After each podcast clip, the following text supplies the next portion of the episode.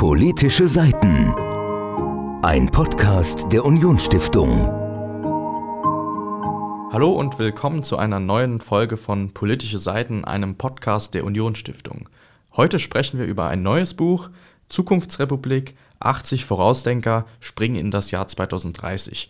Worum es darin geht und was wir heute tun werden, wird Sophia erklären. Das Coronavirus hat das Leben, wie wir es kannten, auf radikale Weise umgekrempelt. Die Zeit seit März 2020 hat uns zum Nachdenken angeregt und vor allen Dingen wollen viele von uns die Krise auch als Chance begreifen. Das Buch, das wir heute lesen, Zukunftsrepublik, möchte Lehren aus Corona ziehen und anhand dessen Aussagen über Deutschland 2030 ziehen. Wir wollen jetzt heute ein bisschen über die Inhalte diskutieren, die die 80 Autoren hier dargebracht haben und auch ein bisschen drüber sprechen, wie uns das Buch so gefallen hat und was wir uns persönlich für 2030 vorstellen können. Zukunftsrepublik ist ein Gemeinschaftsprojekt gewesen. 80 Autoren und Autorinnen haben sich zusammengeschlossen, um kleine Beiträge zu schreiben zu verschiedenen Themen, die seit langer Zeit aktuell sind und auch in Zukunft eine gewisse Wichtigkeit haben werden. Bildung, Gesellschaft, Politik und Wirtschaft. Und außerdem gab es noch den Teil Arbeit, über den wir jetzt reden wollen. Genau. Ja, im Teil Arbeit haben einige der Autoren halt ihre Vorstellungen dargelegt, wie man Arbeit in Zukunft effektiver, schneller und vielleicht auch ein bisschen kreativer gestalten kann. Das waren jetzt vor allen Dingen diese relativ bekannten New Work-Ideen, die da auch genannt wurden. Einige haben auch regelrecht Bilder gezeichnet von ihrem idealen Alltag im Jahr 2030, bei dem sie dann aufstehen und ihr Enzymwässerchen trinken und dann mit Flugtaxis Richtung Arbeit fliegen und dann aber ganz flexibel nochmal zu Hause weiterarbeiten können und in Videokonferenzen einsteigen können. Mir ist aufgefallen, es geht konkret um die Verbesserung der Arbeitswelt. Man will flexiblere Arbeitszeiten, weg vom starren 9-to-5-Job. Durch die Digitalisierung kann man dann auch überall auf der Welt wohl arbeiten, je nachdem, was man für einen Beruf nachgeht. Darauf kommen wir gleich noch, wo da vielleicht Grenzen gesetzt sind. Aber auch lebenslanges Lernen. Also es wird auch beschrieben, die Arbeit von 2030 soll nicht so sein, dass man eine Ausbildung macht und dann in einen Betrieb geht, dort 40 Jahre arbeitet und dann in Rente geht und jeden Tag einer ähnlichen Tätigkeit nachgeht, sondern dass man lebenslang weiterlernt, sich immer weiter qualifiziert, dadurch, dass die Arbeitswelt heutzutage im schnellsten Wandel ist, seit der Dampfmaschine und seit der Industrialisierung, alle großen Meilensteine der Arbeitswelt der letzten Jahrhunderte, ist ja alles heutzutage noch schneller und das will das etwas einfangen. Also flexiblere Arbeitszeiten, Coworking Spaces, Arbeiten von überall und lebenslanges Lernen. Sophia, was spricht denn gegen dieses flexiblere Arbeitszeiten und ich kann von überall arbeiten. Gut, das Problem, was mich an der Stelle ein bisschen gestört hat im Arbeitsteil, war halt, das waren jetzt halt aufgrund dessen, dass es wirklich auch erfolgreiche Menschen waren, die da angeschrieben wurden, für ihre Zukunftsideen kundzutun, waren das halt auch Leute, die haben sozusagen ihre auf sich subjektiv zugeschnittene Arbeitswelt der Zukunft erläutert. Dadurch sind jetzt allerdings gerade solche Berufe, die wir jetzt in der Corona-Krise gelernt haben, dass sie systemrelevant sind, die waren gar nicht so wirklich Thema. Also da möchte ich jetzt zum Beispiel nennen, die Verkäuferin, ganz normal bei Aldi oder Lidl oder Netto oder wo auch immer, die war jetzt zum Beispiel halt kein Thema. Außer jetzt vielleicht an einer Stelle, an der dann halt gesagt wurde, dass beim Einkaufen in der Zukunft die Kassen automatisiert funktionieren und die Mitarbeiter dort sozusagen nur noch als Berater fungieren, was etwas später im Buch dann noch erwähnt wurde. Aber grundsätzlich ist bei diesem Arbeitsteil, war da halt groß das Thema, dass nur Leute aus Chefetagen halt ihre Beiträge geschrieben haben und so dadurch schlecht ähm, auch darstellen konnten, wie es für andere Berufe, die, wie jetzt gerade gesagt, halt in der Corona-Krise systemrelevant sind und wo wir jetzt gerade gelernt haben, wie wichtig gewisse Berufsfelder nun einmal sind, an die jetzt hier leider nicht gedacht wurde. Und das fand ich ein bisschen schade, weil dadurch hat man arbeitswelttechnisch kein besonders breit aufgestelltes Bild von der Welt 2030 erhalten. Da gehe ich mit. Die Diskussion finde ich gut. Ich bin ja immer ein Freund davon, wenn man Sachen einfach mal zu Ende denkt. Ja, genau. Flexiblere Arbeitszeiten für die, die es wollen. aber nicht jeder Beruf kann das bieten. Also wenn der Dachdecker sagt, ich habe flexiblere Arbeitszeiten und kann von überall auf der Welt aus arbeiten, dann ist halt auch irgendwann die Frage, klappt das? Ja Geht gut, das? der Dachdecker kann jetzt leider nicht von einer schönen Südseeinsel aus arbeiten, wie das jetzt vielleicht Unternehmensberater meinetwegen zum Beispiel könnten. Und die sich dann über holographische Bilder mit anderen irgendwie vernetzen oder dergleichen. Das sei mal dahingestellt, ob wir das bis 2030 schon haben oder nicht. Aber das ist halt etwas, das kann der Dachdecker dann vielleicht ein bisschen weniger gut machen. Und da sehe ich halt so ein bisschen das Problem. Aber ich finde, es ist auch nicht schlecht, wenn man drüber redet, flexiblere Arbeitszeiten wären was Gutes, weil das ist es halt für viele Berufe auch. Aber man muss halt auch im Hinterkopf behalten, dass wenn man jetzt gesetzlich, was da ja auch gefordert ist, das Arbeitsrecht komplett in der Richtung anpasst, dass man dann halt auch darauf aufpassen muss, dass einfach nicht jeder sagen kann, ich habe jetzt flexible Arbeitszeiten und ich kann arbeiten von wo aus ich will. Da muss man halt auch drüber nachdenken und deswegen finde ich das ganz gut, dass das Buch da Denkanstöße gibt. Aber an manchen Teilen muss ich halt auch sagen, das ist nicht weit genug gedacht. Mhm. Und manchmal hat mir auch etwas der Fokus gefehlt oder der Fokus war vom Gros der arbeitenden Bevölkerung etwas weggerückt. Also es waren in den Erzählungen zum überwiegenden Teil Menschen beschrieben und ihr Arbeitstag beschrieben, die kreativwirtschaftlich jetzt arbeiten. Genau. Irgendwie. Entwickler von Apps und erstaunlicherweise haben die fast immer in Berlin gewohnt. Also das ist eine große Stadt, aber ich habe immer gehört, da wäre irgendwas mit Wohnraum. also sie können ja nicht alle da wohnen, aber es kam mir Wir manchmal jetzt so mal vor. alle nach Berlin. Es kam mir manchmal so vor, als würden da die meisten Leute in den hippen Städten wohnen. Aber der Durchschnittsarbeiter in Deutschland ist eben kein App-Entwickler aus Schöneberg oder aus Grunewald. Ich muss dann auch sagen, der Arbeitsbereich war dann auch tatsächlich der Bereich, der mir am wenigsten gefallen hat. Danach kam ja noch Bildung. Da fand ich es ganz gut dargestellt. Insofern, als dass hier wirklich nochmal auf die Corona-Krise Rückbezug genommen wurde. Und zwar hatte man im Arbeitsteil, hatte man da noch relativ wenige Verbindungen hin. Gut, es war halt auch alles im Präsens aus 2030er Sicht geschrieben. War an der Stelle schon ein bisschen verwirrend. Aber beim Bildungsteil hat man dann halt auch nochmal ein bisschen Rückbezug. Ja, 2030 sind wir jetzt hier, aber 2020 waren wir da. Und wie sind wir da hingekommen? Wie hat das Coronavirus die Bildung in Deutschland beeinflusst? Und das fand ich an der Stelle ganz gut gelungen. Und das war vor allen Dingen in den ersten sagen wir mal, zwei, drei, vier Beiträgen war das noch besonders interessant. Da hat man tatsächlich auch Schüler, Lehrpersonen vertreten, die ihre Meinungen sozusagen darlegen. Sodass man hier auch tatsächlich Leute hat, die betroffen sind. Dann waren natürlich auch Autoren dabei, die jetzt eine App entwickelt haben, um Schülern zu helfen, was dann auch nochmal ein interessanter Ansatzpunkt war. Aber ich persönlich hätte mir da an der Stelle mehr gewünscht, nochmal Stimmen von Schülern zu hören, zu hören, was wünschen die sich, weil die erleben ja auch momentan die digitale Lehre und die wissen, wie das läuft. Eltern erleben das, Lehrer erleben das. Und deswegen in der Richtung hätte ich noch ein großes Potenzial gesehen. Du hast den breiteren Unterricht angesprochen. Die Autoren haben in dem Artikel, der sich mit der Bildung befasst, ja auch fächerübergreifende Unterrichte angesprochen. Mhm. Also wie kombiniere ich jetzt Herausforderungen der Zukunft, sie, was wurde genannt, globale Erwärmung, Wirtschaftssysteme im Umbruch, wie kombiniere ich diese Fächer, die ja in der echten Welt ineinander greifen, also wenn es irgendwo auf der Welt, wenn da ein Schmetterling mit den Flügeln schlägt oder eben ein großes Land ein Freihandelsabkommen abschließt, das ist ja ungefähr das gleiche, dann hat das auf der anderen Seite der Welt einen großen Einfluss. Das soll eben mit diesem fächerübergreifenden Unterricht auch in die Köpfe etwas getragen werden, mhm. dass man eben nicht nur fokussiert ist auf Chemie und Mathematik, ja. sondern auch, dass man überlegt, ja, was bedeutet das denn real? Was kann ich den jungen Menschen vermitteln, dass sie lernen, mit der Welt, in die sie hineingeboren wurden, auch umgehen mhm. können? Dazu wurden ja auch die MINT-Fächer in 2030 ausgebaut und verstärkt, Noten wurden ja. abgeschafft. Also man versucht etwas Zukunftsfächer in den Vordergrund zu stellen, die auch ihre Berechtigung haben, aber gleichzeitig auch so soziale Skills wie Engagement und Mut und, und Teamarbeit vor Teamarbeit. allen Dingen. Das sind jetzt nicht nur so Wörter, die wir benutzen, weil sie uns einfallen, sondern es gab wirklich Fächer wie Mut und Engagement, dass man etwas auch sozial lernt.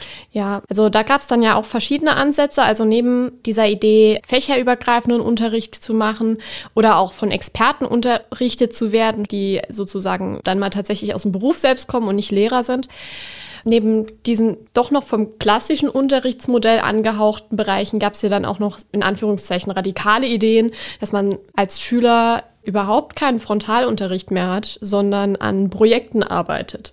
Sagen wir jetzt mal über ein Halbjahr oder ein, ein, Schuljahr hinweg. Und am Ende dieses Schuljahres dann sozusagen die Präsentation des Projekts, das man hatte, steht. Dass man eine App entwickelt als Schüler und die dann präsentiert und dafür bekommt man dann ein Zeugnis mit den Skills, die man im Rahmen dieser Projektarbeit mit anderen gelernt hat.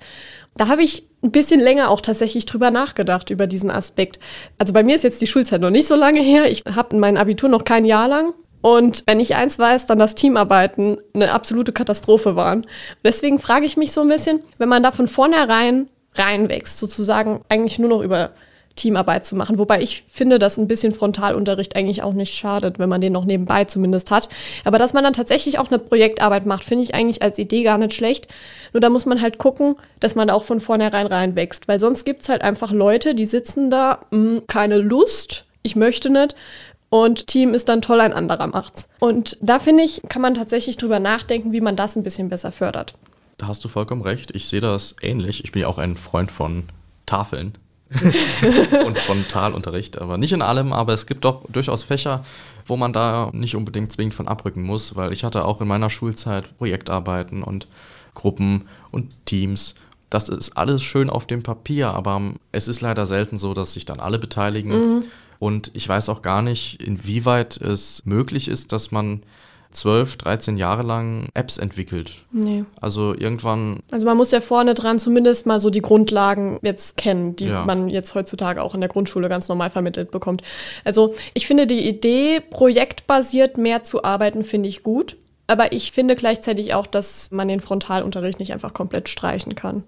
Du hast erwähnt, Mentoren aus der Wirtschaft, dass Leute, die schon im richtigen Berufsleben ich will jetzt nicht sagen, dass Lehrer nicht im richtigen Berufsleben stehen, aber es ist ein Unterschied, ob ich, es ist ein Unterschied, ob ich halt 20 Jahre lang Entwicklungsmanager bei Bosch war mhm. oder eben Wirtschaftsunterricht an der Schule gebe und eigentlich nur die Universität kannte. Deswegen ist ja. es ein großer positiver Einfluss, finde ich, für die nachfolgenden Schülergenerationen, wenn sie auch mal beides lernen. Deswegen mhm. würde ich dann eher vorschlagen, Wirtschaftsunterricht in Frontal und man macht dann immer projektbezogene Arbeit mit Experten aus der Wirtschaft, die, die Erfahrung haben und ich glaube, dann kann das Spaß machen. Also wenn man Wissen vermittelt bekommt und auf diesem Wissen dann aufbauen kann in Kooperation mit Experten, die Erfahrung haben in diesen Bereichen. Und dann kann das gelingen, denke ich. Und dann wäre das auch ein schönes Ding.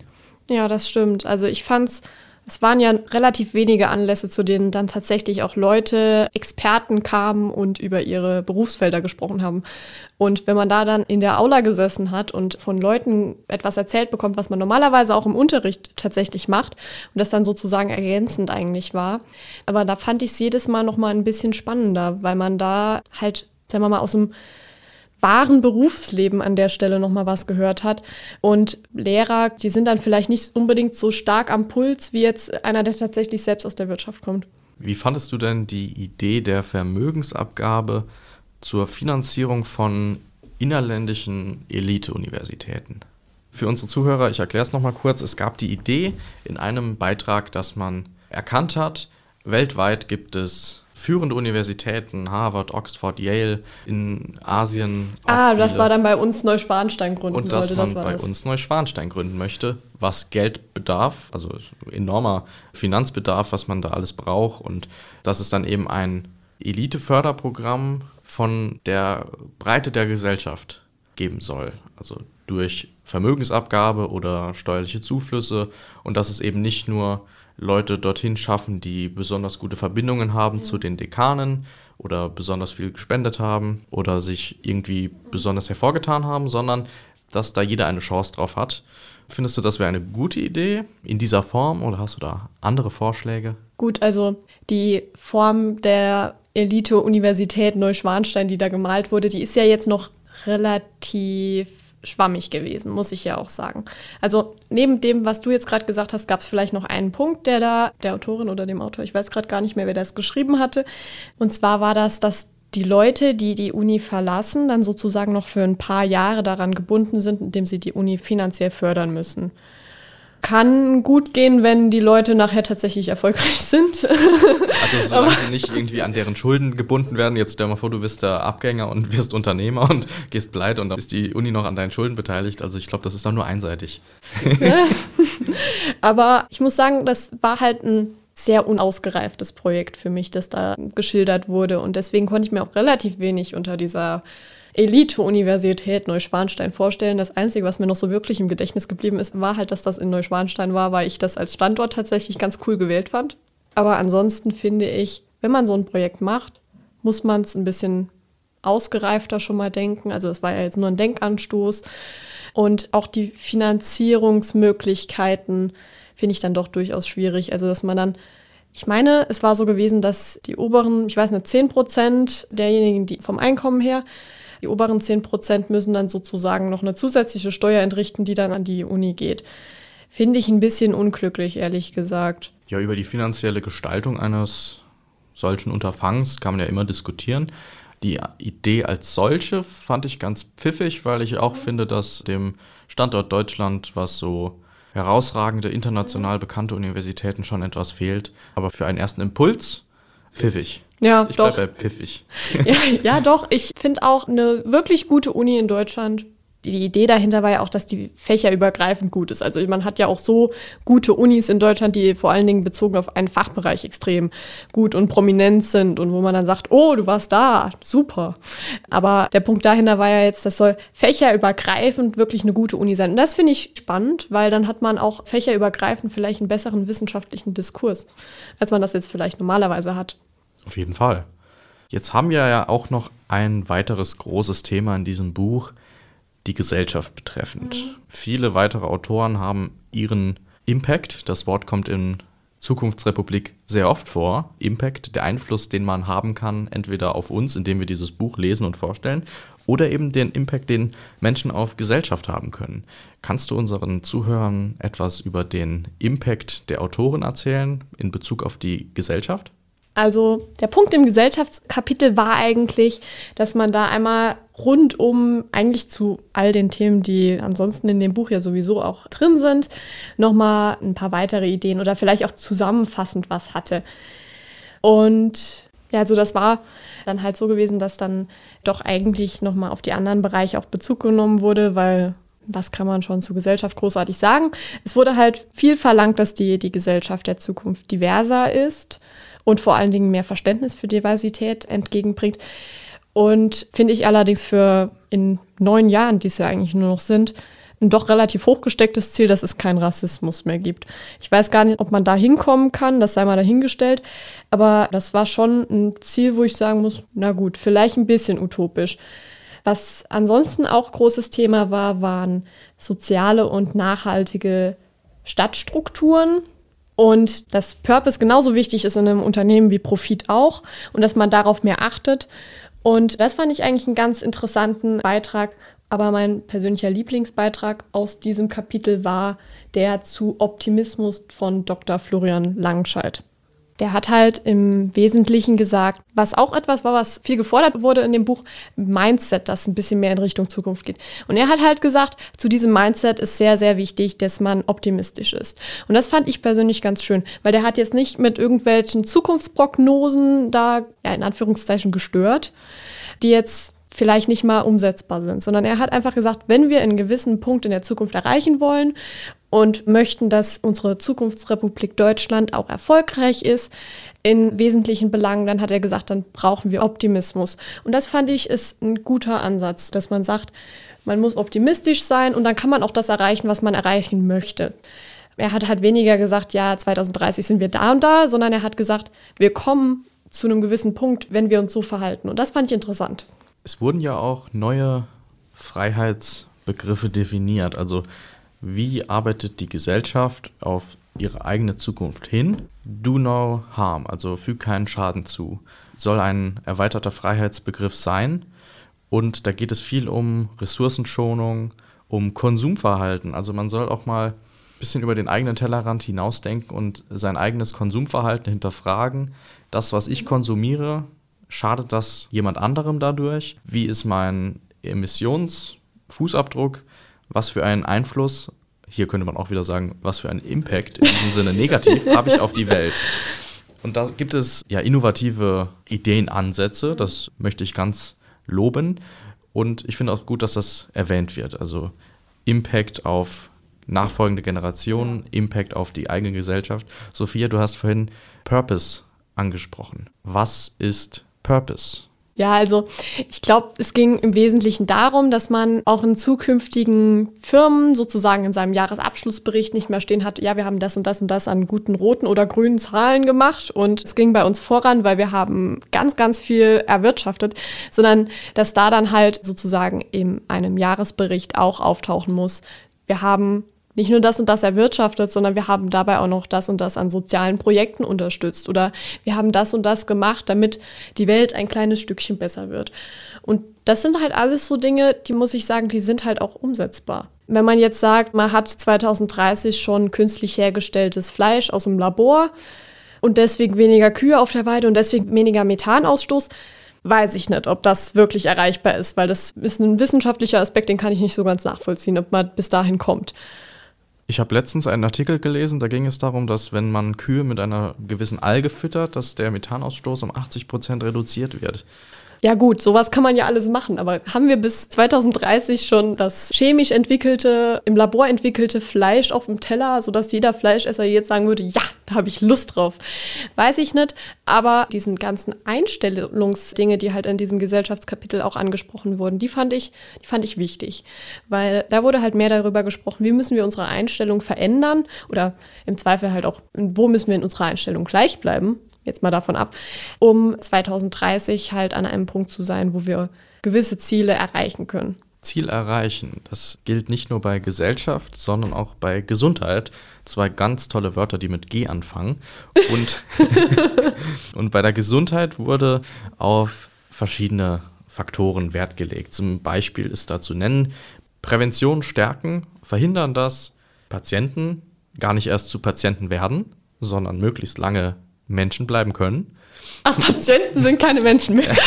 Also wenn du mal äh, ein paar Tage im Krankenhaus gearbeitet hättest, dann könntest du. Quatsch. Man will verhindern, dass Menschen krank werden. Ganz natürlich, ganz toll. Und das soll über verschiedene Mechanismen funktionieren. Zum Beispiel die Ernährungsgewohnheiten sollen sich 2030 verändert haben. Mhm. Die Leute konsumieren eher Essen, das ihnen nicht schadet. Hier sind beispielhaft zu nennen Gemüse und Obst und gesunde Kohlenhydrate, weniger Fleisch, weil wir ja wissen, zu viel Fleisch, wenn es dann noch gesalzen ist, nicht gut für die Gefäße. Und auch politisch, was die Gesundheit betrifft, wird dann ein kleiner Fokus gelegt.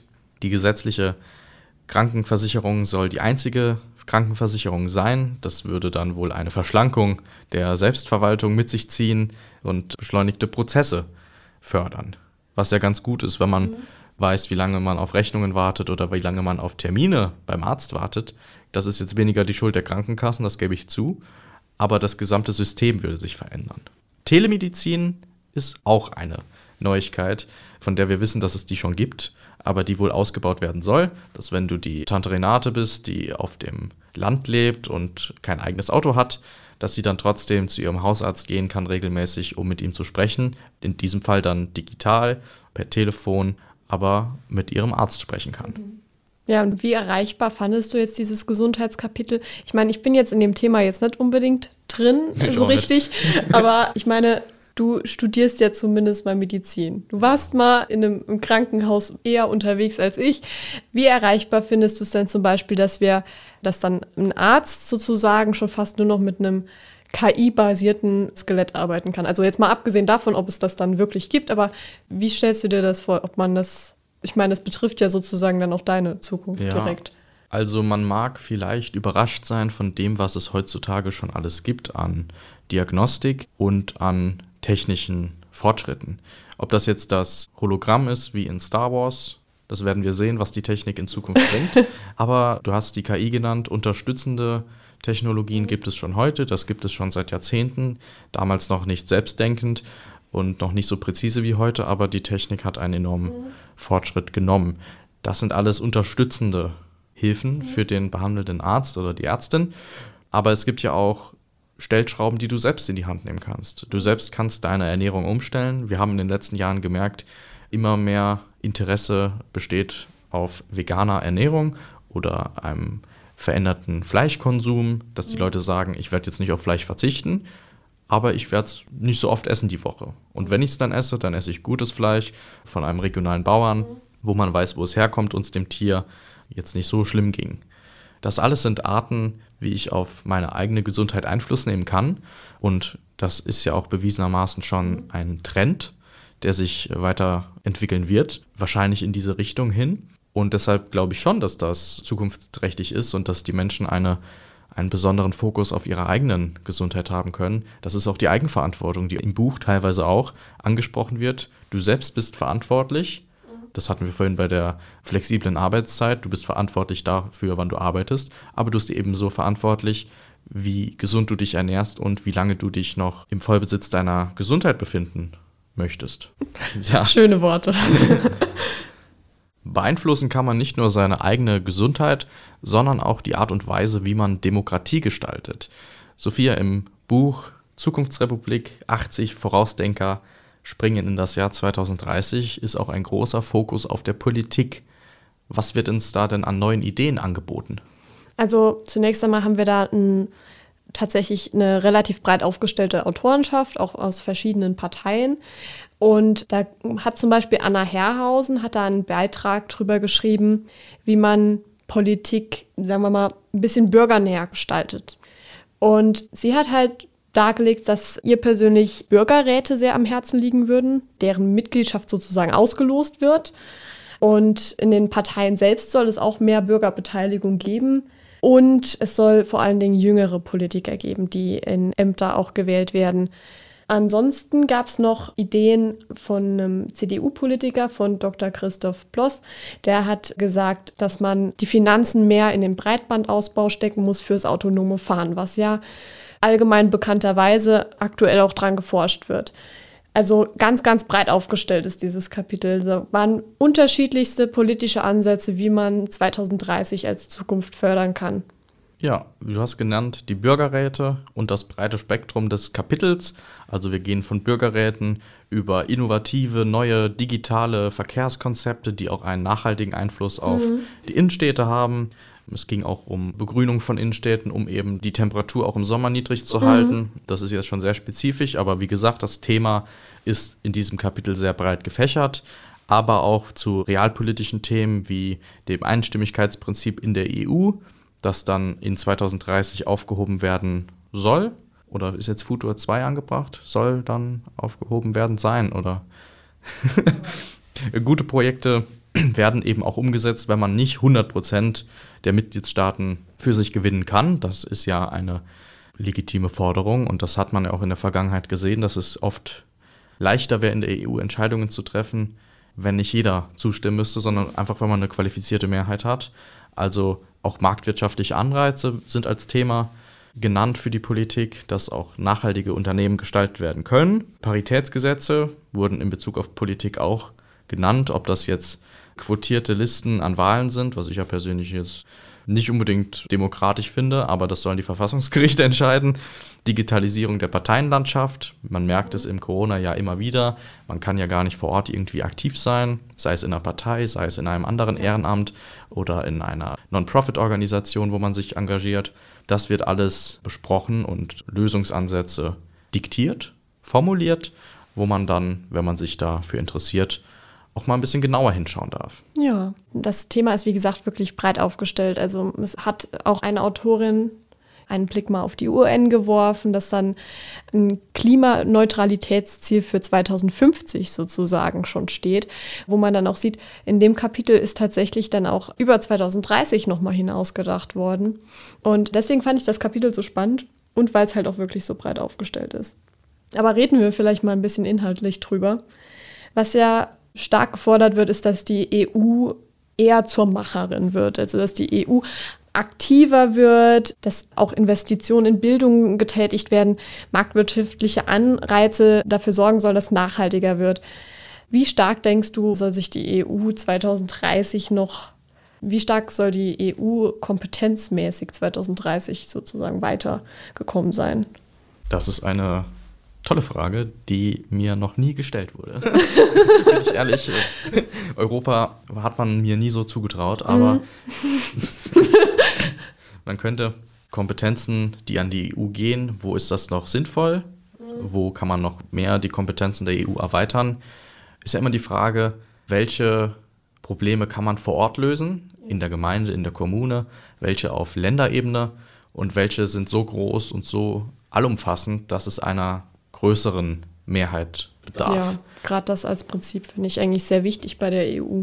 Dass man auch guckt, dass noch immer Gemeinden und ja, Dörfer ihre Eigenständigkeit auch zu einem gewissen Teil behalten und dass man auch nicht zu viele Kompetenzen dann sozusagen an die EU weitergibt, weil die EU ist halt, die umfasst dann halt doch flächenmäßig eine große Fläche, breitet sich quer über Europa aus. Da muss man halt auch einfach sehen, es ist auch wichtig, dass einzelne Aspekte von lokalen Playern, um jetzt mal in der Sprache des Buches zu bleiben, auch gewahrt bleiben und von denen weiter entschieden werden. Also das ist meine persönliche Meinung dazu. Zum Beispiel Sicherheit, Außenpolitik, einen Wirtschaftsraum schaffen, Verteidigung. Das sind meiner Meinung nach Themen, die die EU gerne auch konsequenter in Absprache mit ihren Mitgliedstaaten nach außen hin vertreten dürfte. Aber es muss auch nicht jedes politische Thema zentralstaatlich von der EU geregelt werden. Wenn ich an die Bildung denke, das ist ja in Deutschland schon ein großes Kampfthema. Ob wir jetzt die Bremer Bildungspolitik haben wollen oder die saarländische oder die sächsische oder die bayerische, da scheiden sich ja auch die Geister und am Ende des Tages könnte man sich ja dann wie es so, so oft ist, auf den kleinsten gemeinsamen Nenner einigen, was dann eher blöd ist. Also das finde ich gerade bei Bildung fände ich das sehr unförderlich, wenn da die EU zentral drüber entscheiden würde. Ich finde ja unser System persönlich gut, dass jedes Land auch selbst über die Bildung entscheidet. Und ich würde mich da extrem schwer tun, wie das hier mitunter gefordert ist, die Kompetenz über Bildung zu entscheiden, einfach an die EU abzugeben wirkt für mich auch ein bisschen so, als würde man die an die EU abdrücken, um selbst zu sagen, ich spreche mich frei, ich wasche meine Hände in Unschuld, ich habe mit der Bildung nichts mehr zu tun, EU macht das doch bitte. Nee, ich finde das schon wichtig, dass das bei uns so läuft, wie es läuft. Und wenn man alle Kompetenzen an die EU abgibt oder an andere Institutionen, dann haben unsere Politiker nichts mehr zu tun in Deutschland. Also das wollen wir auch verhindern. Die armen Politiker sollen nicht arbeitslos werden. Ja, aber wir haben ja unterschieden zwischen Themen, die durchaus EU-würdig sind mhm. und Themen, die Bundesländer, die die Gemeinden oder die Nationalstaaten eben auch gut alleine treffen könnten, gerade wenn es um kulturelle Sachen geht oder Bildung, zum Teil auch die eigene Wirtschaft im Land. Wenn es dann wieder um Wirtschaftszonen geht, können wir da gerne drüber reden. Wir haben schon über die Wirtschaft gesprochen, Sophia. Die Wirtschaft hat aber auch ein eigenes Kapitel mhm. bekommen. Ein großes Kapitel, ein innovatives Kapitel, wie wir beide ja fanden. Kannst du uns dazu was erzählen? Also ich muss ja schon sagen, der Einstieg in das Wirtschaftskapitel, der war schon mal spannend. Und zwar war da vor allen Dingen gefordert worden, dass das Kartellrecht angepasst wird. Und zwar, dass jetzt Monopolmachten, wie sie Amazon und Google und wie sie alle heißen haben, dass die gebrochen werden. Und das finde ich ist schon ein wichtiger Aspekt, an den man mal denken muss. Also, dass man da mehr Regelungen hat, die auch daran angepasst sind, dass nun einmal Amazon und Google weltweite Player sind aus den USA die bei uns nun einmal auch extrem groß sind. Also ich meine, wer hat äh, kein Amazon-Konto oder bestellt nicht irgendwie mal ein Päckchen auf Amazon? Ich finde, da ist tatsächlich noch ein relativ luftleerer Raum und dass man da nochmal einen Anstoß gibt, dass das geklärt werden muss und geregelt werden muss, das finde ich wichtig. Du hast die Monopolstellung der großen Tech-Giganten und auch Konsumgiganten wie Amazon angesprochen. Mir ist bei dem Wirtschaftskapitel aufgefallen, dass es, vielleicht habe ich es auch vorher nicht richtig wahrgenommen, aber in dem Wirtschaftskapitel gab es zum ersten Mal eine negative, einen negativen Ausblick in 2030. So ist mir das aufgefallen, ja. dass sich die Armut vergrößert in der ganzen Welt, auch wegen Corona, dass das sehr mhm. große Kollateralschäden genommen hat und auch Spätfolgen, dass die Armut in der Welt sich vergrößert hat, dass staatliche Eingriffe zunehmen, die Wirtschaft geschwächt ist. Wir wissen ja, der Staat denkt zwar oft, er wäre der bessere Unternehmer, aber Schuster bleibt bei deinen Leisten. Es gibt Sachen, die können Unternehmen dann doch besser. Dass viele Mittelständler so darunter gelitten haben, dass sie eben pleite gingen und sich nur noch wenige Hidden Champions, so wird das formuliert, am Markt halten können. Und dass die Monopolmacht der Konzerne eigentlich zugenommen hat. Als Beispiel wird da die Automobilbranche genannt. Mhm. Denkst du, diese negative Zukunftsvoraussicht trifft zu oder glaubst du, die positive ist eher dass die Welt sich stärker entwickelt und dass die Armut auf der Welt eher abnimmt als zunimmt. Gut, ich kann jetzt nicht sagen, ob wir in neun Jahren weniger Armut haben als normal, aber ich fand das in dem Kapitel schon fast erfrischend, weil es war jetzt nicht von dieser ja, fast schon utopischen Naivität geprägt, die man vorher hat, sondern man hat halt mal gesagt, so, jetzt wird Tacheles gesprochen, so und so, es kann auch schlecht ausgehen nach der Corona-Krise. Und du hast ja jetzt gerade angesprochen, dass dann ganz, ganz, ganz viele mittelständige Unternehmen dicht machen mussten. Aber was ich dann an der Stelle wichtig fand, man hat das angesprochen und ich meine, dass das der Fall sein wird, das ist uns doch auch mitunter bewusst, dass da nicht jeder jetzt diese Corona-Krise aushält finanziell. Und da wurde allerdings auch darüber gesprochen, dass die Innenstädte dennoch nochmal 2030 neues Leben haben und nochmal bunter sind und nochmal mehr Angebote enthalten und dass die Leute nochmal viel entspannter 2030 durch die Innenstädte bummeln und sozusagen sich die Schaufenster angucken und so.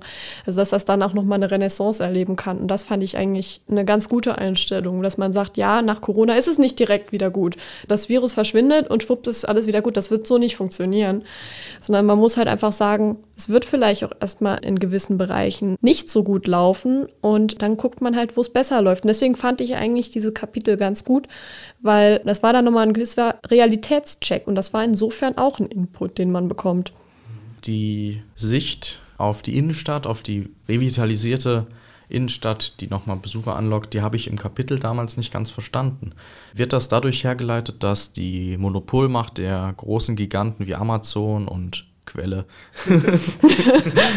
die ja gleich groß ungefähr sind, wird das dadurch verursacht, dass man deren Macht gebrochen hat und der Einzelhandel wieder aufblüht? Oder werden da alternative Geschäftsmodelle gesucht? Ja, dann müsste man mir da ja helfen. Gut, ich habe das jetzt auch nicht verstanden. Das war nämlich, das ist halt der Punkt hinter dem Buch. Das waren verschiedene Autoren. Die einen haben gesagt, es gibt da eine Monopolmacht, eine Extreme, die nicht gebrochen wird. Die anderen haben gesagt, Deutschland ist selbst im Autosektor nicht mehr gut aufgestellt in 2030. Jetzt fange ich auch schon an, im Präsens zu reden. Und wieder andere haben gesagt, ja, wir werden erstmal so richtig tief in der Scheiße stecken, aber wir kommen da auch wieder raus. Deswegen war eigentlich dieses Wirtschaftskapitel auch so spannend, weil man hat wirklich unterschiedliche Zukunftsprognosen erhalten. Aber ich würde das jetzt nicht unbedingt im Zusammenhang sehen, dass sozusagen Amazon wieder extrem stark ist und gleichzeitig die Innenstädte belebt werden. Ich weiß nicht. Vielleicht gibt es ja auch Amazon-Geschäfte in der Innenstadt und dann. Ja, gut, äh, das gibt es ja jetzt Kreis. schon sozusagen. Ja. Also, wir haben dann die Amazon-Geschäfte in der Innenstadt und da können wir shoppen gehen und dann gehen wir nach Hause und bestellen gerade noch auf Amazon, was wir in der Shoppingmeile Amazon vergessen haben. Mhm. Was mir noch zum Schluss vielleicht noch positiv aufgefallen ist, im Kapitel, wenn es um die Wirtschaft geht, ist der Wille, eine Start-up-Kultur oder Gründerkultur, es muss ja nicht immer ein Start-up sein, das eine App entwickelt, das kann ja auch einfach ein Betrieb sein, ein mittelständisches Unternehmen, ein Handwerksbetrieb oder ein Unternehmen mit einer extrem innovativen Idee, dass das in den Fokus gerückt wird, mhm. dass die Autoren im Buch schreiben, wir müssen innovativ sein, wir müssen kreativ unsere eigene Wirtschaft gestalten. Und das geht eben auch und ganz besonders über diese Start-up-Unternehmen und die Gründungen, die daraus folgen. Toller Gedanke, schließe ich mich total an mhm. und würde mir auch wünschen, dass das vielleicht auch in der Öffentlichkeit heute schon breiter vertreten wird. Das war etwas, was mich an dem Buch auch relativ beeindruckt hat. Dieser Wille, Mut zu Neuem zu finden. Und deswegen fand ich im Endeffekt in der Gesamtschau das war das, was mir jetzt auch am herausstechendsten in dem Buch war. Sozusagen die Mindset-Veränderung, wie sie hier gefordert ist. Und darüber habe ich auch gesprochen mit Dr. Andreas Rickert, der das Buch Zukunftsrepublik mit herausgegeben hat. Es waren ja sechs Herausgeber, er war einer davon. Und er hat aber auch selbst einen Artikel in dem Buch geschrieben. Und ich habe mit ihm ein bisschen drüber gesprochen, was er beruflich macht, weil er eine relativ interessante Vita hat. Und auch, was er an dem Buch selbst interessant und spannend fand und auch ein bisschen über seinen eigenen Beitrag zum Thema, wie man nachhaltiger und sozialer investiert als Investor und inwiefern das Deutschland 2030 fördert. Politische Seiten das Interview. Würden Sie sich bitte eingangs kurz vorstellen, was machen Sie, wo arbeiten Sie und was ist Ihnen an Ihrer Arbeit besonders wichtig? Ja, das mache ich sehr gerne. Andreas Rickert Und die Frage kann ich gar nicht so kurz beantworten, weil ich so viel mache. Ich mache deswegen vielleicht erst einmal eine Überschrift drüber. Also meine Mission ist, dass ich Menschen dazu begeistern möchte, sich gesellschaftlich zu engagieren. Ich bin fest davon überzeugt, dass wir eine engagierte Bevölkerung und Mitmenschen brauchen. Und zum anderen dann, wenn man sich engagieren möchte, dass man das auch mit dem größtmöglichen Impact macht. Insofern sind sowohl bei mir Themen wie Philanthropie, Spenden, gesellschaftliches Engagement wichtig, als auch, vielleicht gehen wir da später nochmal drauf ein, das Thema Impact Investing. Also das vielleicht einfach mal so ein bisschen als Rahmen, was mich antreibt. Und wie mache ich das? Wie versuche ich diese Mission zu erfüllen? Mein Hauptjob ist Fineo. Ich habe vor über zehn Jahren Fineo als Think and Do Tank für gesellschaftliches Engagement gegründet. Und daneben bin ich noch in einer ganzen Reihe von anderen Tätigkeiten unterwegs, also angefangen vom Nachhaltigkeitsrat der Bundesregierung, wo ich die letzten Jahre mit drin war, oder ich bin als Impact Investing Business Angel tätig, wo ich investiere in, wie der Name schon sagt, in Impact getriebene Startups. Ich bin in vielen Kuratorien und Beiräten, beispielsweise Studienstiftung des deutschen Volkes. Also insofern ein relativ breites Spektrum, aber was immer die Triebfeder ist, ist Wirkung und Impact. Also das ist sozusagen das, worum sich Ihre ganze Arbeit trägt. Wirkung und Impact, das ist auch das Wichtigste, was Ihnen da die Antriebskraft gibt. Genau, und das ist auch schon recht viel. Damit bin ich gut beschäftigt. Also vielleicht nochmal auch aus der gesamtgesellschaftlichen Perspektive beleuchtet. Ich glaube, die Corona-Krise hat auch, aber auch viele andere Themen gezeigt, dass wir in einer ja, Transformation leben, dass wir gucken müssen, in welcher Art von Gesellschaft wollen wir eigentlich leben, was ist uns wichtig. Und ich bin fest davon überzeugt, dass wir in eine nachhaltige, in eine purpose-getriebene Gesellschaft gerade gehen oder zumindest das Potenzial dazu haben. Und das versuche ich mit zu begleiten. Das ist ein schönes Ziel. Bei dem Buch, wie sind Sie dann dazu gekommen? Also es ist ja eine relativ große Herausgeberschaft auch, die an dem Buch mitgewirkt hat und vor allen Dingen auch viele Leute, die an dem Buch mitgeschrieben haben. Ist das Buch mit seinem Ziel, die Zukunftsrepublik zu schildern, ist das ein Kind der Corona-Krise sozusagen oder war da noch viel mehr dahinter? Wie immer ist natürlich bei allem viel, viel mehr dahinter, aber Sie haben recht, zumindest die initiale Idee ist in der Startphase der Corona-Krise entstanden. Also vor ziemlich einem Jahr haben wir sechs in der Herausgeberschaft uns ausgetauscht und waren wie viele einfach auch so ein bisschen übermannt von der Situation, in der man sich befand. Und dachte, Mensch, da müssen wir doch eigentlich was gegenstellen. Wir müssen eine positive Vision dagegen stellen. Wir sind dann aber sehr schnell davon weggerudert, das nur Corona bezogen zu machen, sondern wir wollten eigentlich eben eine Vision aufmachen. Und deswegen blicken wir eben auf das Jahr 2030, was nicht nur kurzfristig agiert, sondern was vor allem eine langfristige Vision aufmacht. Und daraus ist eben dieses Zukunftsrepubliksbuch entstanden, was wir fast mehr als eine Kampagne verstehen, als ein Buch. Und unsere Idee ist wirklich, dass wir damit die Gesellschaft, die Menschen, die es interessiert, und das sind zum Glück viele, ein wenig inspirieren wollen, wie unsere Gesellschaft aussehen könnte im Jahr 2030. Wir haben da noch zehn Jahre, also insofern müssen wir uns da noch anstrengen, aber dass wir etwas wegkommen von der Nabelschau, was gerade akut nicht gut läuft, was vielleicht gerade akut die Probleme sind, sondern mal wirklich etwas weiter zu denken und das kann man eigentlich nicht alleine machen. Also wir waren dort schon sechs. Ich kann noch mal kurz sagen, wie diese sechs zusammengekommen sind. Wir sind alle engagiert bei der Organisation Startup Teams. Gerne können wir ein bisschen darüber hinterher nochmal reden.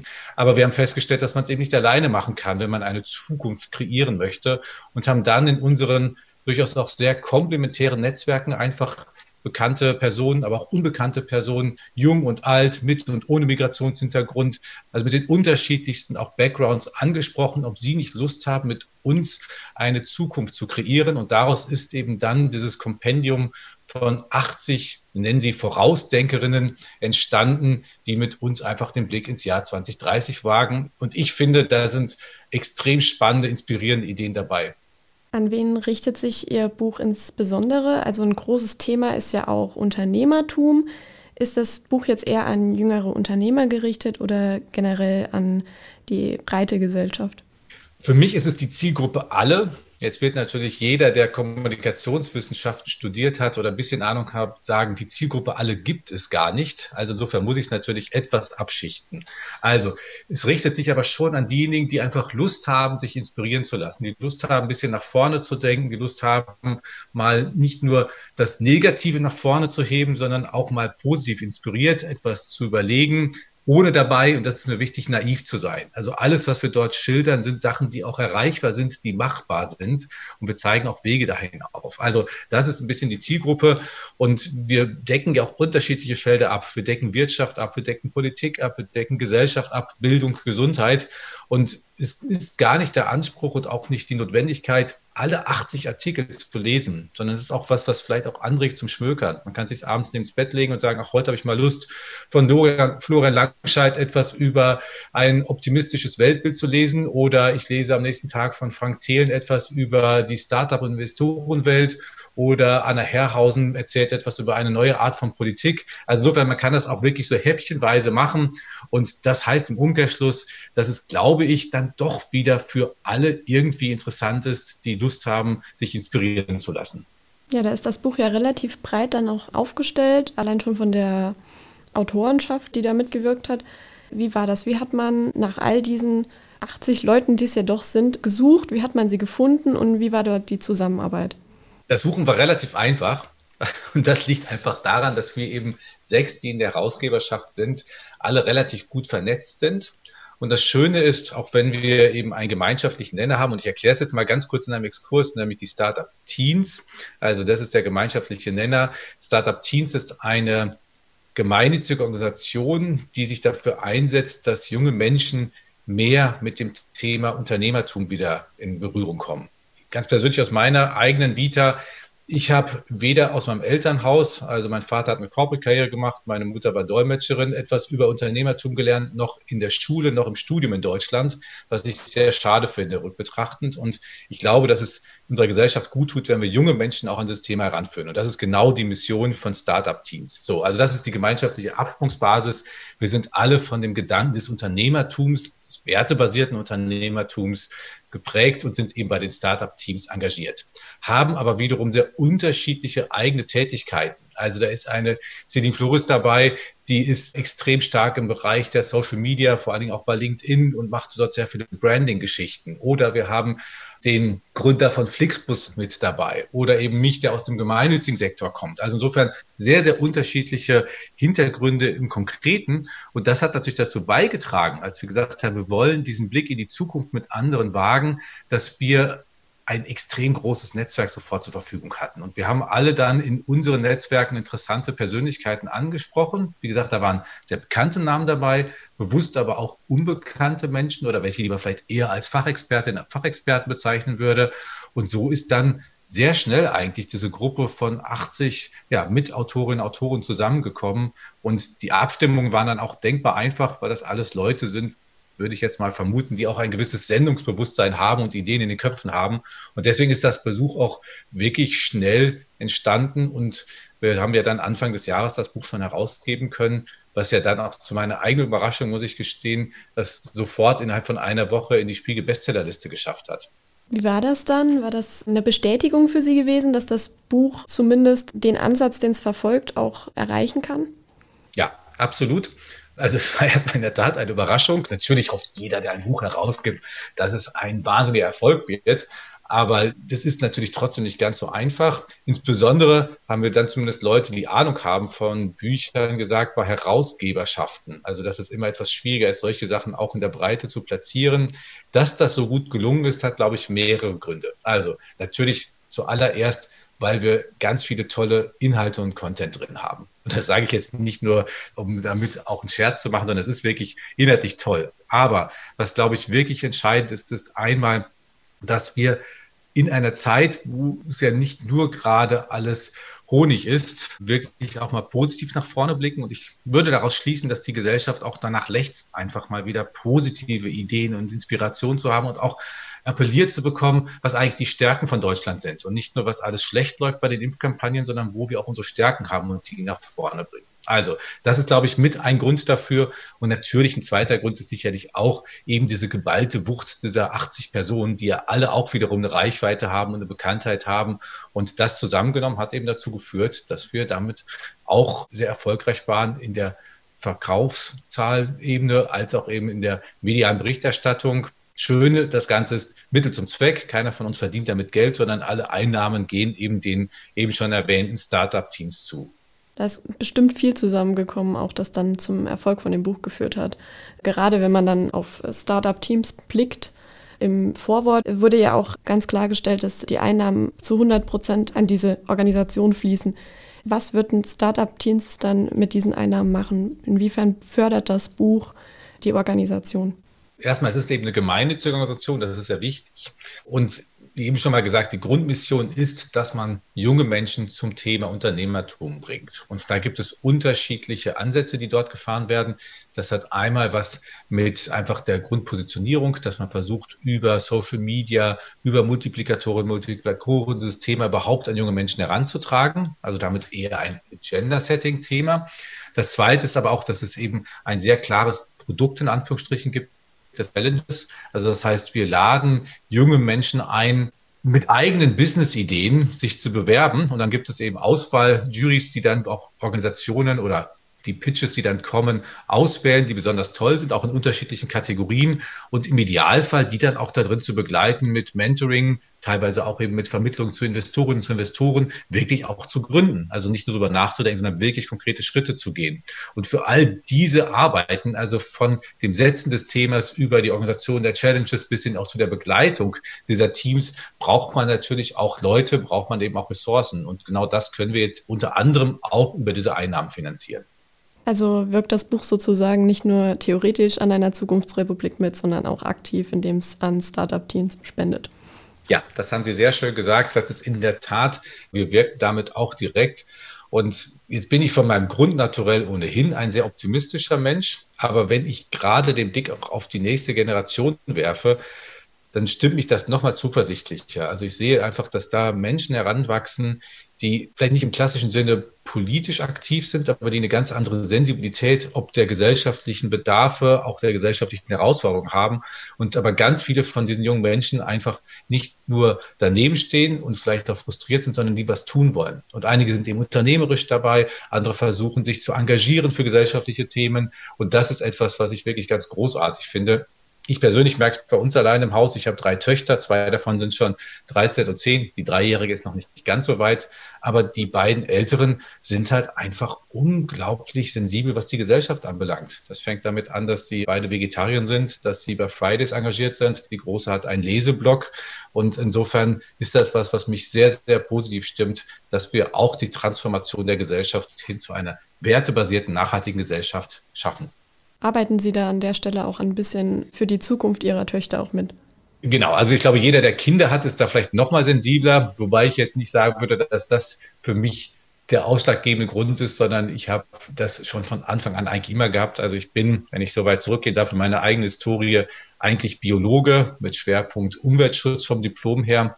Doktorarbeit war da was anderes, aber da sieht man schon, dass es eigentlich in mein Gen angelegt war, dass ich immer schon einen kleinen Beitrag leisten wollte für eine nachhaltige Welt und Gesellschaft.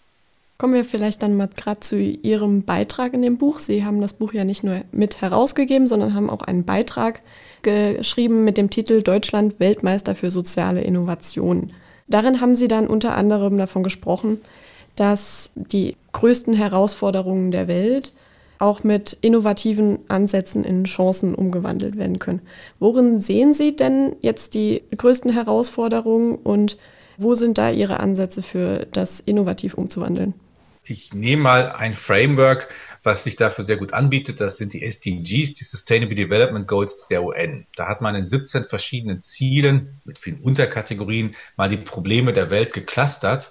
Und man sieht eben Thema Plastik, Thema Ungleichheit, Thema Gender Equality, Thema Klima, Thema Bildung. Also wir haben ganz, ganz viele Sachen, an die wir rangehen müssen. Man kann sie auch alle wirklich als nur Herausforderung verstehen. Man kann es aber eben auch verstehen als Opportunitäten, als Möglichkeiten, dort eben auch wirtschaftlich heranzugehen. Also wenn ich das Thema Klima nehme, da gibt es unglaubliche auch Chancen, wirtschaftlich etwas zu tun. Wenn ich das Thema Bildung sehe, wir können auch aus der Privatwirtschaft, gerade auch in anderen Ländern, sehr, sehr tolle Bildungsinitiativen, die auch durchaus monetär interessant sind, anschieben. Und ich kann jetzt quasi durch all diese Herausforderungen gehen und sagen, da können wir auch mit einem wirtschaftlichen Sinn etwas machen. Und das wäre für mich genau das, was eben auch die Chance in sich bietet, dass wir vielleicht gerade aus Deutschland und aus Kontinentaleuropa heraus sagen, wir haben einen Wettbewerbsvorteil, auch versus, jetzt mache ich sehr holzschnittartig, USA und China, weil wir eine hohe Innovationskraft haben, weil wir sehr wertebasiert unterwegs sind. Und ich erinnere da nur einfach an die soziale Marktwirtschaft, die ja natürlich genau das schon immer eigentlich auch in den Genen hatte. Also wenn wir diese Stärken wieder nach vorne stellen, dann können wir, glaube ich, auch wirtschaftlich erfolgreich sein und gleichzeitig einen Beitrag zu einer, das klingt jetzt etwas pathetisch, besseren Welt leisten. Also das mal so ein bisschen auf der oberen Ebene und jetzt etwas abgestichtet. Ich habe eben gesagt, dass ich selber auch im Bereich Angel Investments tätig bin. Mit Finero begleiten wir auch das ganze Feld von Impact Investing sehr aktiv. Und Impact Investing, vielleicht nochmal definitorisch, heißt, dass man investiert mit der Maßgabe, einen finanziellen Return zu haben und gleichzeitig einen messbaren gesellschaftlichen oder ökologischen Mehrwert. Und da gibt es mittlerweile sehr, sehr viele Startups, die dort unterwegs sind. Gerade Berlin ist da wirklich auch im globalen Kontext ein Hotspot, was auch dazu führt, dass einmal Investoren Investoren nach Berlin kommen. Also ich spreche gerade zum Beispiel mit einer Familie aus England, die 200 Millionen Pfund in Startups in Deutschland investieren wollen, die Impact erreichen. Also insofern, wir können Kapital damit anziehen und wir ziehen Talente an. Also ich kenne eine ganze Reihe von Teams, die bewusst nach Deutschland kommen, weil sie sagen, hier finde ich das Ökosystem, hier möchte ich mein Startup gründen zum Thema Klima, zum Thema Bildung etc. Und wenn man das zusammennimmt, dann ist das wirklich auch etwas, was ein Standortvorteil sein kann und den müssen wir noch etwas mehr forcieren und das ist genau mein Plädoyer. Lasst uns eben dieses Thema soziale Innovation und Impact Investing wirklich auch zu einer gemeinschaftlichen Strategie entwickeln, um damit einen Beitrag wirtschaftlich und im Impact-Sinne zu haben. Also Berlin stellen Sie sich ja dann als Hauptstadt der sozialen Innovation auch vor, als den Standort, wie Sie ihn eben schon beschrieben haben. Wie denken Sie, kann man das noch besonders fördern, auch abgesehen vom Impact Investment? Berlin hat erst einmal alle Zutaten, die es dafür braucht, die globale Hauptstadt für soziale Innovation zu sein. Also wir haben hier ohnehin eine sehr offene, diverse, innovative Kultur wir haben, wie gesagt, viele, die hier hinkommen, die etwas machen wollen. Und das sowohl im Non-Profit-Bereich als auch im Wirtschaftsbereich, als auch in der Wissenschaft. Also insofern, es gibt ganz viele Leute, die hier sind, die etwas machen wollen. Wir haben großartige Institutionen. Also wenn man alleine auf die akademische Welt guckt, was wir für auch Spitzenforschung haben, dann ist das klasse. Wir haben zunehmend mehr auch Wirtschaft und Großindustrie, die nach Deutschland kommt. Und wir haben eben eine sehr, sehr agile Start-up-Szene. So, das ist alles das, was da ist. Was, und das ist vielleicht wieder ein bisschen typisch, nicht passiert ist, dass man sehr strategisch orchestriert. Das läuft alles nebenher und man nimmt es dankbar an, aber man forciert es nicht. Und das wäre genau mein Wunsch, dass man das eben auch zu einer expliziten Strategie macht und nach vorne bringt. Wie kann man das machen? Das kann man machen im ersten Schritt einfach durch eine profane Kommunikation. Also es sollte vielleicht auf jedem Sprechzettel vom regierenden Bürgermeister bis hin zu Frau Merkel stehen, dass man sagt, Berlin ist die Hauptstadt für Social Innovation global. Punkt. So, damit haben wir erstmal eine Positionierung der ganzen Geschichte. Das Zweite ist, dass wir das, was häufig dann doch sehr siloartig nebeneinander läuft, mehr miteinander vernetzt. Weil da entstehen tolle Geschichten an der Charité, im Berlin Institute of Health, bei der Freien Universität etc. Aber sehr häufig fehlt dann der Konnex zu den Investoren, zu den Investoren, zu der Industrie, zu den Non-Profits. Also insofern, dass man eine Art Vernetzungsstelle schafft, die diese verschiedenen Enden zusammenbringt. Und das Dritte wäre natürlich auch, dass man stimuliert. Also man sagt, okay, wir legen einen extra Fonds auf, mit dem wir auch aus staatlicher Perspektive in solche Social Businesses, in Impact-getriebene, in Purpose-getriebene Unternehmen investieren. Und im Idealfall leveragt man damit eben auch privates Investitionskapital. Man kann sagen, man macht ein Matching. Also wenn ein privater Investor investiert, dann investieren von staatlicher Seite genauso. Und damit kann man das Volumen einfach nochmal enorm vergrößern und stimulieren. Also das wären jetzt mal sehr drei konkrete Ansätze, wie wir wirklich Berlin zur globalen Hauptstadt für Innovation aufbauen können. Generell ist ja im Buch Zukunftsrepublik, auch fernab von Ihrem Beitrag, ist ja oft geschildert worden, in Deutschland verschiedene Standorte aufzubauen. Das war bei Ihnen zum Beispiel einmal Berlin, dann rund um BioNTech gab es da ja auch viele Ideen. Und was ich persönlich besonders interessant fand, war die Universität an Neuschwanstein, dort eine Universität einzurichten. Das sind alles sehr spezifische Standorte und im Endeffekt steckt dahinter ja immer das Ziel, Deutschland als Standort der Wirtschaft, der Wissenschaft und der Bildung zu sichern. Ich denke, das ist ein relativ gutes Ziel auch für Deutschland. Was waren denn da Ihre, im Buch übergreifend, Ihre drei, in Anführungszeichen, liebsten Ansätze, bei denen Sie denken, die sind besonders zukunftsfähig? Also erstmal interessant, dass Sie da auch das über diese Orte dann nochmal herausgefiltert haben. Und ich glaube eben auch, dass bestimmte Sachen einen Ökosystem brauchen, dass wir ein Cluster brauchen. Also ich komme aus dem Sauerland im Menden und das ist großartig, aber wenn man da allein nicht möglicherweise ein Social Business aufbauen möchte, ist das sehr schwierig, wenn man eben nicht zu den anderen Ökosystemplayern dann auch direkt einen Zugang hat. Deswegen glaube ich sehr stark an diese Cluster-Theorie und das müssen wir halt einfach in unterschiedlichen Segmenten, das kann gerne Heidelberg sein beim Thema Health und das kann in Neuschwanstein zu einem anderen Thema sein, weil es vielleicht auch historisch irgendwie passend ist und irgendwie lustig wirkt oder das kann Berlin einfach mit dem Hypnischarakter sein. Also insofern, ich glaube an diese Cluster-Theorie. Wenn Sie fragen, was sind so für mich die Sachen, die ich besonders spannend finde, dann ist das natürlich schwierig, aus 80 welche rauszusuchen. Da muss man immer auch sehr aufpassen, dass man nicht anderen auf die Füße tritt. Aber ich nehme jetzt mal einfach zwei Sachen heraus, einfach aus unterschiedlichen Bereichen. Das eine ist, ich hatte eben die Anna Herrhausen schon erwähnt. Ich finde es sehr, sehr wichtig und schön, dass sie sich darüber Gedanken macht. Das passt vielleicht auch zur Unionsstiftung. Wie können wir eigentlich das politische System weiterentwickeln? Und ich glaube, ein ganz entscheidender Punkt dabei wird sein, dass wir sehr viel stärker noch gucken, wie können wir Bürgerinnen und Bürger auch partizipieren lassen. Bei den Entscheidungen wie können wir stärker auch durchlässig machen, dass man in diese Sachen mit reinkommt, sei es in die Parteien, auch durchaus in die Parlamente etc. Also ich glaube, dieser Ansatz, eine höhere Partizipation, eine höhere Durchlässigkeit des politischen Systems hinzubekommen, ist ganz, ganz essentiell. Und zwar essentiell, weil jemand, der zumindest die Chance hat, auch schnell zu partizipieren, ist niemand, der einfach am Rand steht und meckert. Und zum anderen Wisdom of the Crowd. Wir können natürlich auch sehr viel mehr auch noch das Wissen, was wir in der tollen Bevölkerung, die wir haben, haben, mit in die Entscheidungsprozesse reinziehen. Also das wäre das eine. Ich nehme mal ein anderes von Barte Witt, was ich auch wichtig finde. Wir reden ja sehr, sehr viel über Themen von Daten, wem gehören Daten etc. Und er macht sehr klar auf, dass wir gerade bei den Gesundheitsdaten natürlich perspektivisch einen enormen Schatz haben und dass wir das auch zum Public Good machen sollten. Das sollte eben nicht dann irgendwann mal den Googles dieser Welt gehören, sondern es sollte öffentliches Gut sein, wo natürlich jeder selber darüber entscheiden kann, aber was öffentliches Gut ist. Und dann kann man damit, glaube ich, auch nochmal das Gesundheitssystem deutlich voranbringen und hoffentlich auch wirtschaftlich damit Sachen machen. Und gerade so ein wertebasiertes Datenmanagement gehört wiederum eher nach Deutschland und Kontinentaleuropa und nicht in andere Regionen der Welt.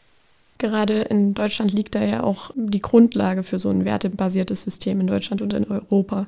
Das war ja auch eigentlich relativ breiter Konsens innerhalb Ihres Buchs, dass wir uns auf unsere Werte, die wir nun einmal haben, auch berufen sollen, um da an der Stelle weiter voranzukommen. Davon abgesehen war auch ein großes Thema innerhalb des Buchs und immer wieder erwähnt, die German Angst.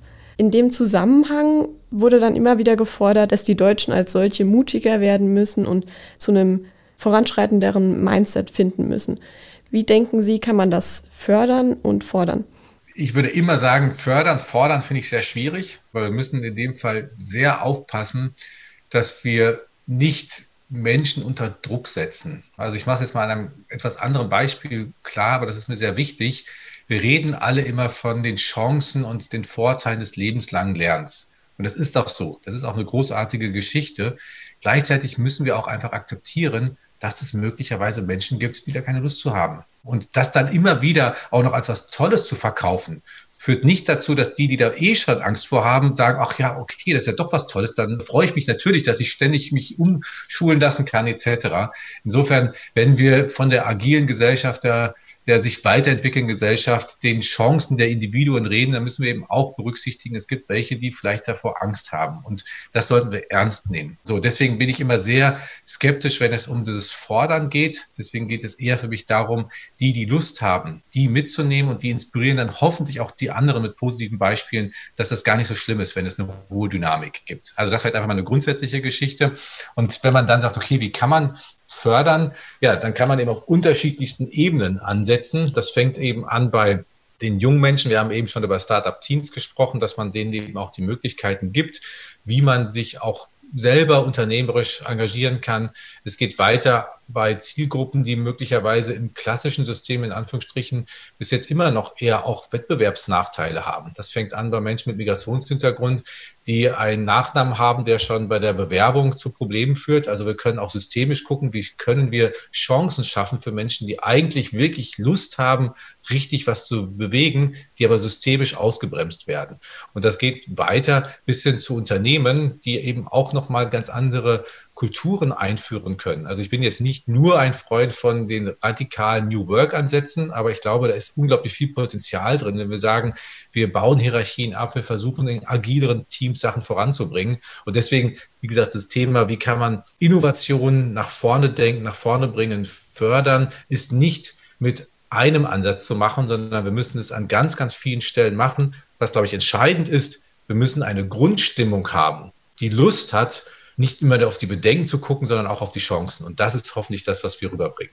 Das war dann auch so das Grundziel des Buchs, ein bisschen mehr Mut zu bringen zum Erfindergeist sozusagen. Ja, genau.